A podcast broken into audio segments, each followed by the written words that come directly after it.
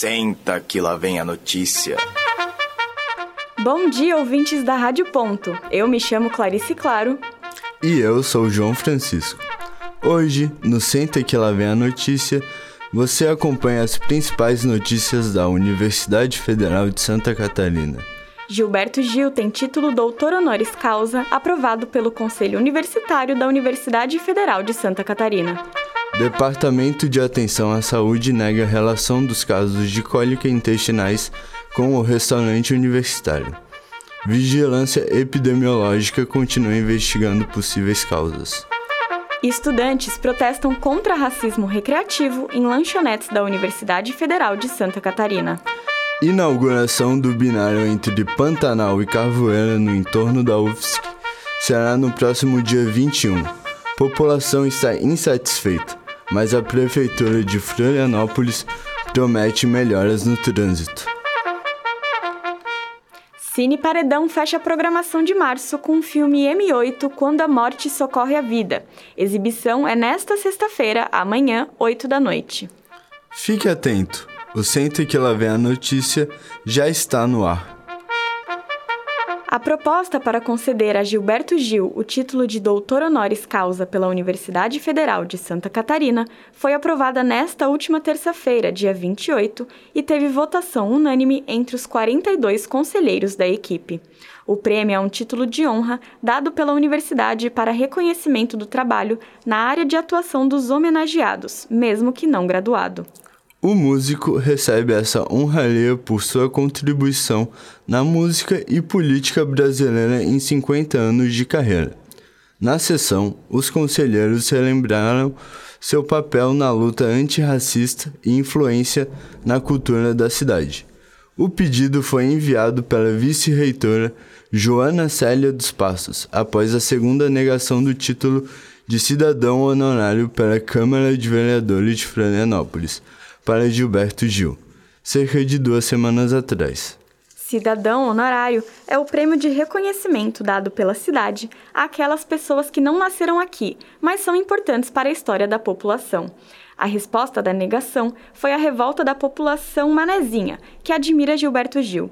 Entre o grupo estão os docentes da UFSC que acreditam na contribuição de Gil para o lema universitário Conhecimento gera cidadania.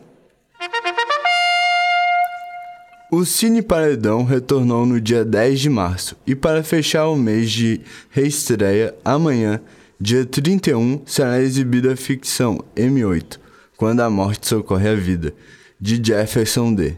O filme aborda o racismo e a distribuição de cotas nas universidades brasileiras.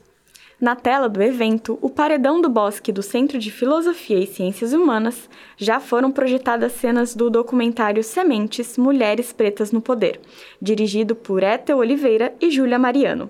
A obra acompanha a história de mulheres pretas na política brasileira, que cada vez mais têm ocupado espaços nesse cenário após a morte da vereadora Marielle Franco. O Cine Paredão é uma iniciativa que surgiu dos alunos dos cursos de Ciências Sociais da Universidade Federal de Santa Catarina, em 2008, e que promove a disseminação da cultura e da sétima arte na comunidade acadêmica. Atualmente é administrado pelo curso de cinema da universidade. As projeções acontecem sempre às sextas, às 8 horas da noite, de forma gratuita e aberta ao público. Mais informações dos filmes a serem exibidos estão na página do Cine Paredão no Instagram. A Secretaria de Cultura, Arte e Esporte, a Secarte, lançou o Bolsa Cultura 2023, que conta com até 60 bolsas para projetos de cultura em vigor na universidade. O intuito é incentivar os estudantes a participarem do processo de criação artístico-cultural desenvolvido na Universidade Federal de Santa Catarina. As inscrições devem ser enviadas pelo e-mail bolsacultura.contato.ufsc.br até o dia 5 de abril, com o assunto Bolsa Cultura. As bolsas serão concedidas por 11 meses, no período entre 1 de maio de 2023 a 31 de março de 2024. O período de avaliação dos projetos homologados pela Comissão de Avaliação ocorrerá dos dias 10 a 20 de abril de 2023. No dia 14 de abril será a divulgação do resultado preliminar. O envio dos recursos pelos coordenadores será nos dias 25 e 26 de abril. E, por fim, no dia 28 de abril sairá o resultado final da seleção. O prazo para realizar os cadastros dos bolsistas ocorre entre os dias 28 e 10 de junho de 2023. A Universidade Federal de Santa Catarina, por meio do Departamento de Atenção à Saúde, acionou a Vigilância Epidemiológica de Florianópolis para investigar os casos de diarreia e dores abdominais que vêm acontecendo nas últimas semanas. Desde o dia 10 de março, membros da comunidade acadêmica do campus Trindade relataram desconfortos gastrointestinais. Segundo a vigilância epidemiológica, até o dia 14 de março, a UFSC havia informado sobre sete casos que requeriam a atenção do órgão municipal. Isso motivou o Departamento de Atenção à Saúde, DAS, a solicitar uma visita técnica para investigar a situação. A vigilância se pronunciou dizendo que, abre aspas, não há razão para a visita, pois a situação não foi configurada como surto, fecha aspas, e ainda disse que os casos são isolados e sem conexão entre si. Mesmo assim, com a colaboração de dados repassados pelo DAS, o órgão epidemiológico segue trabalhando para investigar possíveis causas. A diretora do Departamento de Atenção à Saúde, Nicole Doneda Rusa, não trabalha com a possibilidade da relação dos casos com a alimentação do restaurante universitário e lembra do aumento dos casos de dengue e da epidemia de diarreia ocorrida em janeiro. Em meio a investigações, o DAS, em seu site, divulgou um texto sobre doenças diarreicas agudas, as DDA. Na nota, é recomendada a procura por atendimento médico e a comunicação para a universidade, em caso de diarreia.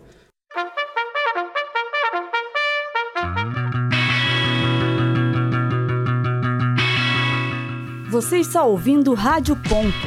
Continue ligado na programação.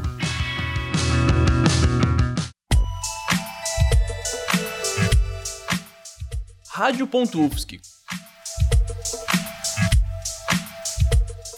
Confira nossa programação e os áudios no nosso site www.radio.ufsc.br.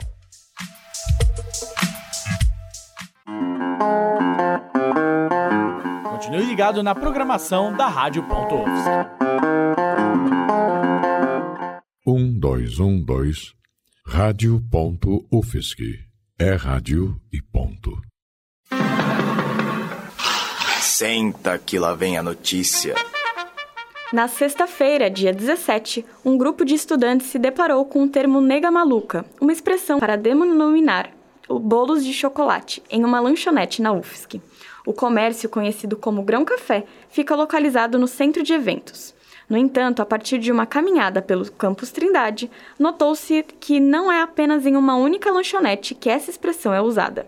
Reclamações vêm acontecendo há muito tempo. Até então, mudanças não ocorreram. Em decorrência disso, no dia 20 de março, ocorreu um ato contra o racismo.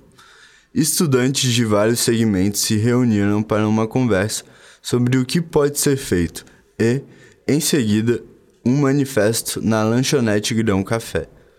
Os alunos negros dentro da universidade declararam se sentirem sempre agredidos com esta forma de discriminação velada. Os estudantes apontam esse caso como racismo recreativo. O termo trata-se da utilização dos corpos negros para fins de representação negativa, permeada por um falso tom cômico. Furtos de bicicletas na UFSC preocupam estudantes e membros da comunidade universitária. Nas duas primeiras semanas do primeiro semestre letivo de 2023, foram registrados quatro casos de furto de bicicleta no campus Trindade da Universidade Federal de Santa Catarina, segundo o Departamento de Segurança, DSEG. A UFSC oferece 63 bicicletários, totalizando aproximadamente 1.200 vagas, sendo a maioria com câmeras de segurança. Entretanto, o grande número de furtos vem preocupando os estudantes que vão para a universidade pedalando. O Departamento de Segurança orienta que os alunos e servidores devem optar por cadeados mais seguros ou travas maiores. O departamento indica também sempre colocá-las em bicicletários adequados, já que agora a grande parte desses locais tem câmeras.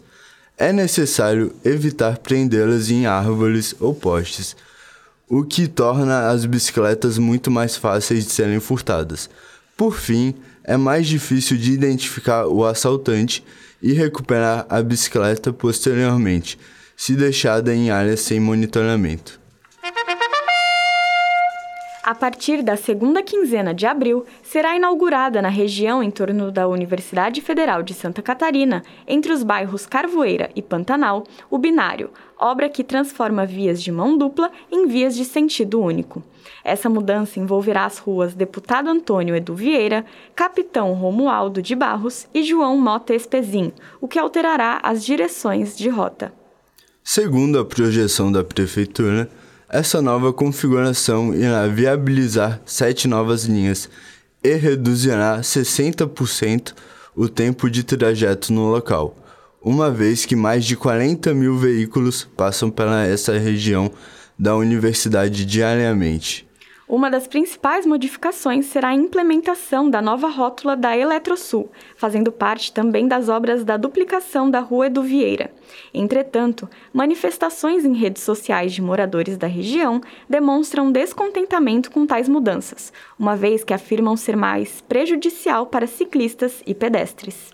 Porém, o prefeito Topázio Neto afirmou para o site correiossc.com que as mudanças são necessárias para melhorar o fluxo de trânsito e ampliar a malha cicloviária da região. Previsão do tempo. E agora vamos conferir a previsão do tempo para essa semana. Quem nos traz mais informações é o meteorologista Marcelo Martins, da Epagre Cirão. Bom dia. A Epagre informa as condições do tempo para a Rádio.UF, em especial para o programa Senta que lá vê a notícia. No decorrer desta semana, o que predomina é o sol, calor e o ar bem abafado, vento predominante de Nordeste, variando a Noroeste, a intensidade fraca moderada pela parte da manhã e madrugada e com rajadas no período da tarde, porque é justamente nesse período que a gente tem condições de pancadas de chuvas com raios, não somente na região da Grande Florianópolis, mas assim como todas as regiões catarinenses. Isso serve para quarta, quinta, sexta-feira, sábado, domingo, inclusive da próxima semana. A gente tem um indicativo de melhora no tempo a partir do final do, do, sábado para o domingo, com a chegada de uma nova massa de ar mais frio e seco ao sul do país, que vai melhorando gradativamente. O tempo no decorrer do domingo para segunda-feira, a temperatura dá uma boa baixada, mas logo na sequência da próxima semana a gente passa a ter mais uma vez calor no período da tarde e com a temperatura um pouco mais amena no período noturno, madrugada amanhecer. No início do outono, as características são mais parecidas com a do verão e do meio para o final mais parecida com o inverno, ou seja, gradativamente o calor diminui e o frio aumenta, mas isso é aos poucos e também pouco duradouro nesses próximos 30 dias. Marcelo Martins, meteorologista da Epag de Cirã, com a condição do tempo para o programa Senta que lá vem a notícia. E antes de encerrar o Senta que lá vem a notícia, vamos ao cardápio da semana do restaurante universitário. Importante ressaltar que o cardápio pode sofrer alterações ao longo da semana. Diariamente teremos feijão preto, arroz parboilizado e arroz integral. Segunda, dia 27 de março, tivemos sobrecoxa de frango com polenta. A salada foi couve-folha, cenoura ralada e vinagrete tivemos a laranja de sobremesa. Terça, dia 28, o cardápio foi filé mignon suíno com mandioquinha. A salada foi beterraba ralada, agrião e molho mostarda. Banana foi a sobremesa. Quarta, dia 29, tivemos frango ao molho mostarda com brócolis, cozido. Repolho roxo, pepino em rodelas e molho de ervas para a salada. Laranja foi a sobremesa. Hoje, quinta, dia 30 de março, teremos carne moída com azeitonas acompanhada de batata palha. Já para o jantar serão almôndegas com macarrão integral. A salada será de alface, beterraba ralada e molho mostarda. Banana para sobremesa. Amanhã, sexta, dia 31 de março, haverá bife com abóbora cozida, a selga, pepino em rodelas e vinagrete de salada. E de sobremesa, maçã. No sábado, 1 de abril, teremos frango ao molho vermelho com aipim cozido, cenoura ralada, molho de ervas e espinafre de salada. E de sobremesa, laranja. E no domingo, 2 de abril, teremos omelete de espinafre e cenoura com lentilha refogada. A salada será composta de couve-flor cozida e molho mostarda. E de sobremesa, maçã.